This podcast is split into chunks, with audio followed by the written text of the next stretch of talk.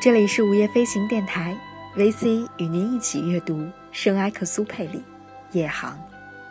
今天我们一起来阅读第十章。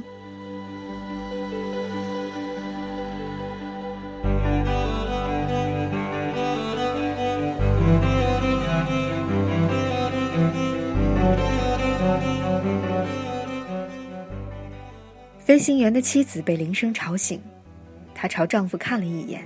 心想，让他再睡会儿吧。他欣赏着这个赤裸裸的、线条美丽的胸脯，联想到这是一艘漂亮的巨轮。他安歇在这张平静的床上，像船停泊在港湾。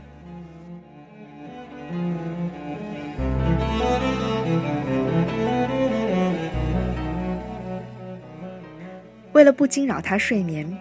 他用手指抹去这条褶皱，这团窝影，这片起伏，把这张床铺平。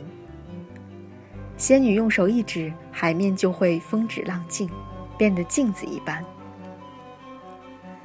他站起身，打开窗，脸上吹到风。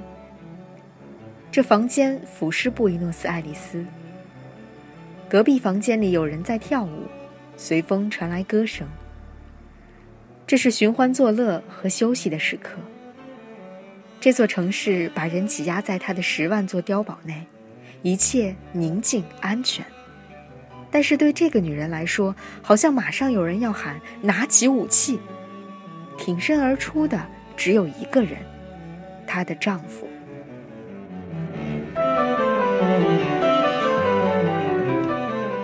她还在安歇。但是他的安歇是预备队冲锋陷阵前可怕的安歇。这座沉睡的城市保护不了他。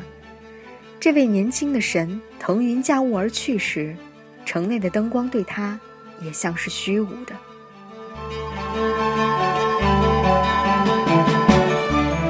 他望着这两条结实的胳膊，一小时后将接过欧洲班机的命运。负责类似一个城市的命运那样重大的事，他感到心慌。几百万人中，独有他一个人准备去接受这种奇异的牺牲，他因此难过。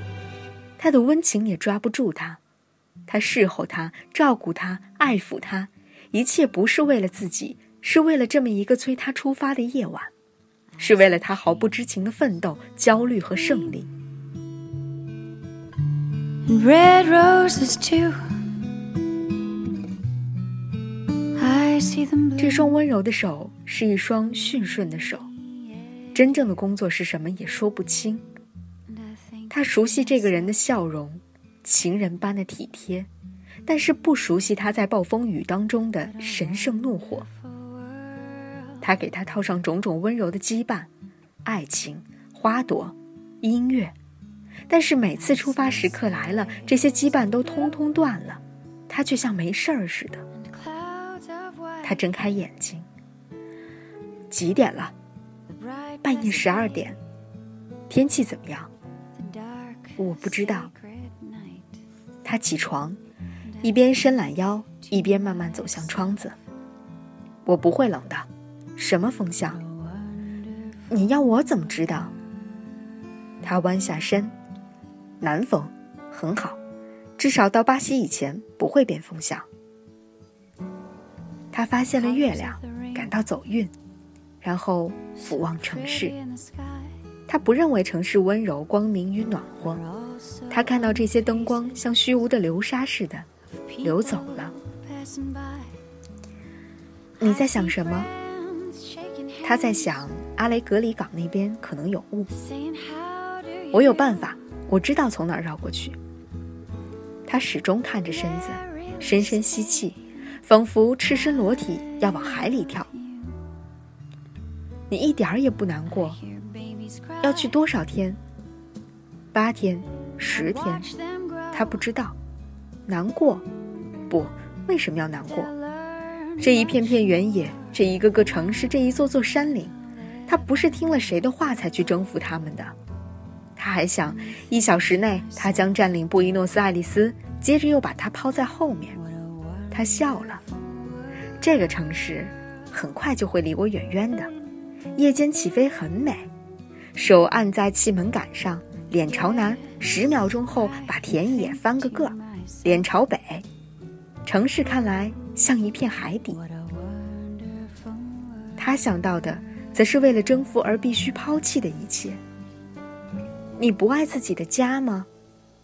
我爱自己的家呀，但是他的妻子已经感到，他在途中。这副宽阔的肩膀已经牢牢顶住天空了。他把天空指给他看。你遇上了晴天，一路上铺满星星。他笑了。是的。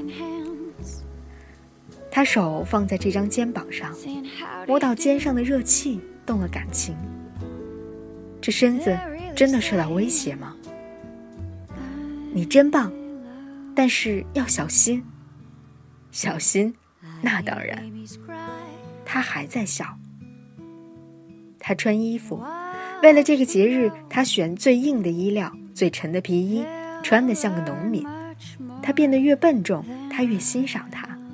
他给他扣腰带、提靴子。这双靴子穿着紧。给你换另一双，找根绳给我系我的救急灯。他望着他，亲手把他这一身铠甲最后一道缝隙盖好，一切舒舒齐齐。你真美。他见他正在细心梳头，给星星看，是不让自己感到老。我嫉妒。他还在笑。